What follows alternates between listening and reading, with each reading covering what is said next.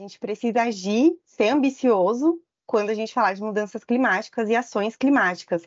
E descarbonizar a economia aqui é essencial. É, no CDP, a gente percebe que o engajamento com a agenda está cada vez maior. Todos os anos crescem os números de reportes e aí é que está a parte, porque a qualidade da informação ela tem sido exigida cada vez mais por aqueles que acessam os dados, mas ela também está cada vez mais exigente por quem solicita essas informações. Começa agora o podcast Nem Negacionismo Nem Apocalipse: Economia, Meio Ambiente e Negócios, inspirado no livro de Gessner Oliveira e Arthur Vilela Ferreira, vencedores do Prêmio Jabuti 2022 na categoria Economia Criativa. Através do podcast, a discussão de nem negacionismo nem apocalipse se mantém viva. Colegas e parceiros como Lucas Saquete e tantos outros foram somados ao time para um diálogo franco e objetivo sobre os temas da sustentabilidade.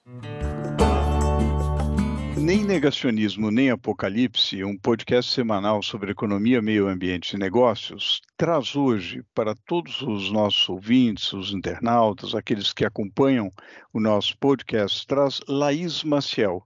Laís Maciel é engenheira ambiental, pós-graduada em gestão estratégica de sustentabilidade, possui uma vasta experiência na gestão de projetos, processo portfólio lidera desde 2019 as equipes de projetos internacionais na CDP, uma das maiores organizações de dados ambientais do mundo. CDP é Carbon Disclosure Product.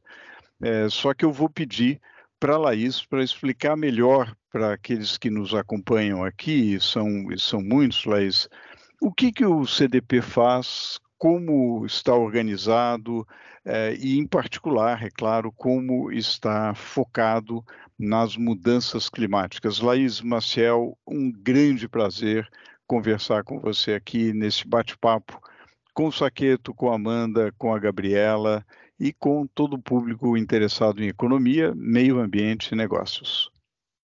Eu que e agradeço. Não, e não posso esquecer, viu, Laís, da Ceci, que está aqui conosco também. Oi, pessoal, Ceci, Lucas, Amanda, Gabriela, Jéssica, muito obrigada pelo convite. A gente que fica aqui muito feliz em poder participar e falar um pouquinho do nosso trabalho aqui no CDP. O CDP, ele é uma organização global sem fins lucrativos e tem como base a divulgação de dados ambientais para empresas, cidades, estados e regiões.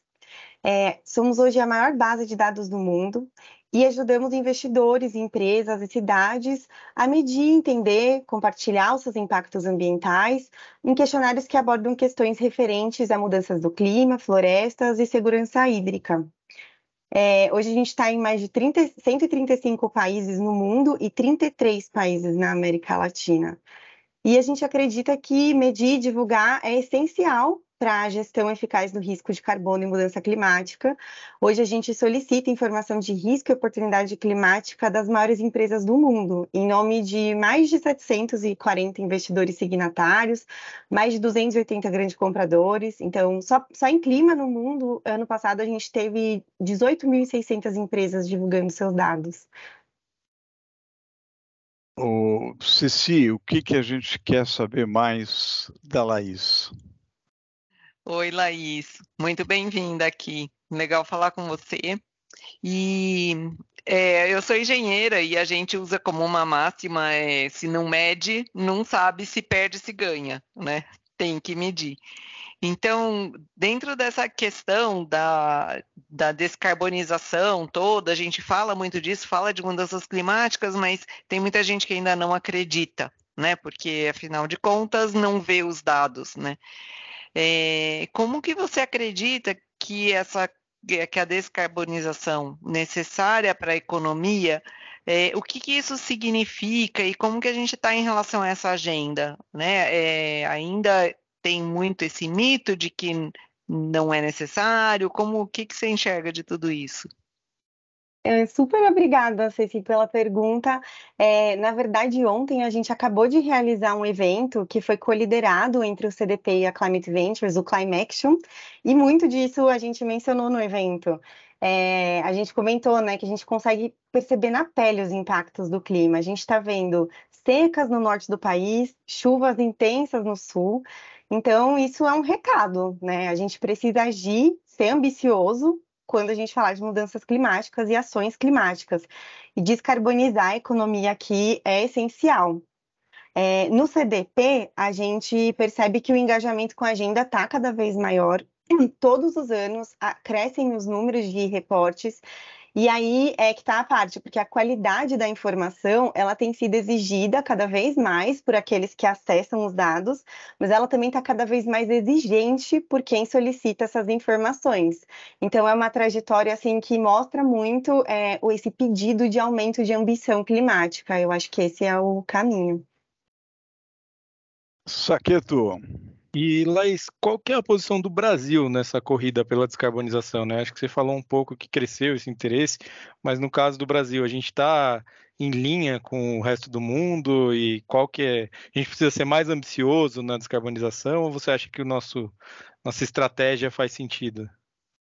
Acho que puxando um pouquinho também para os dados do CDP, uma curiosidade aqui do sistema CDP, né? Dos 135 países que a gente atua, o Brasil é o quinto maior respondente dentro do CDP. No ano passado, na América Latina, foram 2.026 empresas reportando em mudanças climáticas na, é, na América Latina. E no Brasil, foram 1.300. Então, tem uma representatividade grande no sistema. É, mas, assim, a gente segue numa trajetória, a gente entende que toda, toda empresa, toda organização que passa a reportar né, passa a entrar nesse mundo da transparência dos dados, ela tem uma trajetória de ambição. Então, acho que a gente está num caminho aí de ser cada vez mais ambiciosos, mas é, estamos no jogo. Gabriela. Oi, Laís, obrigada pela sua participação aqui. E tendo em vista a urgência desse tema de descarbonização, como que é possível a gente garantir que a ação climática aconteça na velocidade e na escala necessárias? É, acho que também vou puxar um pouquinho para a ambição climática, porque assim, aumentar a barra, elevar o nível de exigência, isso está posto, é, isso vai acontecer, está acontecendo. É, mas também para garantir essa velocidade, escala, eu entendo que vai ser necessário conectar os múltiplos atores, assim, não vai dar mais para trabalhar em silos ou em caixas separadas a gente vai ter que chamar todos esses atores que dialogam nessa agenda e unir esforços. Isso também foi bastante falado no Climax ontem, a gente dedicou um painel sobre escala e foi muito falado é, sobre é, a importância de unir esses esforços, e, mas principalmente não subestimar é, com, comunidades tradicionais, por exemplo, nessa equação. Então, assim, se a gente quer ganhar escala, a gente entende que a gente precisa considerar todas as partes, capacitar quem precisa, empoderar comunidades e outras representações da agenda e não deixar ninguém para trás. Eu acho que essa, esse é o caminho. Amanda. Laís, muito se fala em justiça climática. O que isso significa na prática? É, a gente entende que as mudanças climáticas e as mudanças ambientais, elas não têm um impacto igual em todas as pessoas.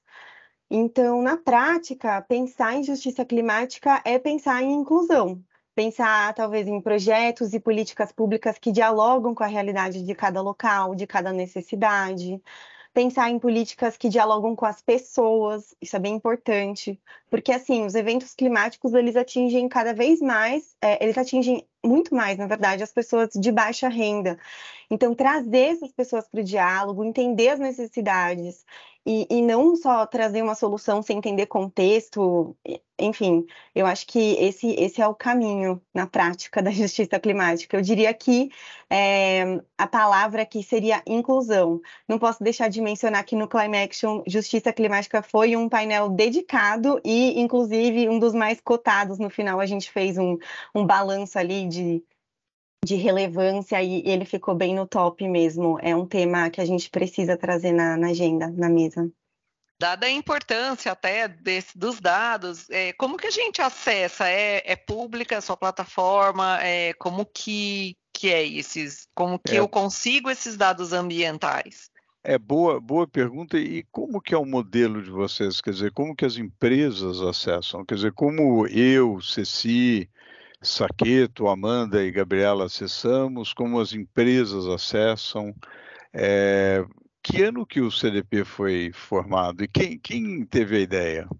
Ah, legal. Eu acho que eu vou começar de trás para frente. Então, na verdade, o CDP é uma organização que já tem uma história de mais de 20 anos. É, é bem interessante essa história, porque são, foram três amigos britânicos do setor financeiro que eles tinham esse sonho, assim, onde o, o, mundo do mercado de capitais conseguisse ter acesso a essa informação ambiental de qualidade para tomada de decisão e também para movimentar o poder de capital que eles tinham para catalisar a mudança. Então, eles começaram com um questionário. É, inicialmente, a gente é, era um projeto, então por isso começou com Carbon Disclosure Project. Hoje a gente já não é mais um projeto, não somos só carbono.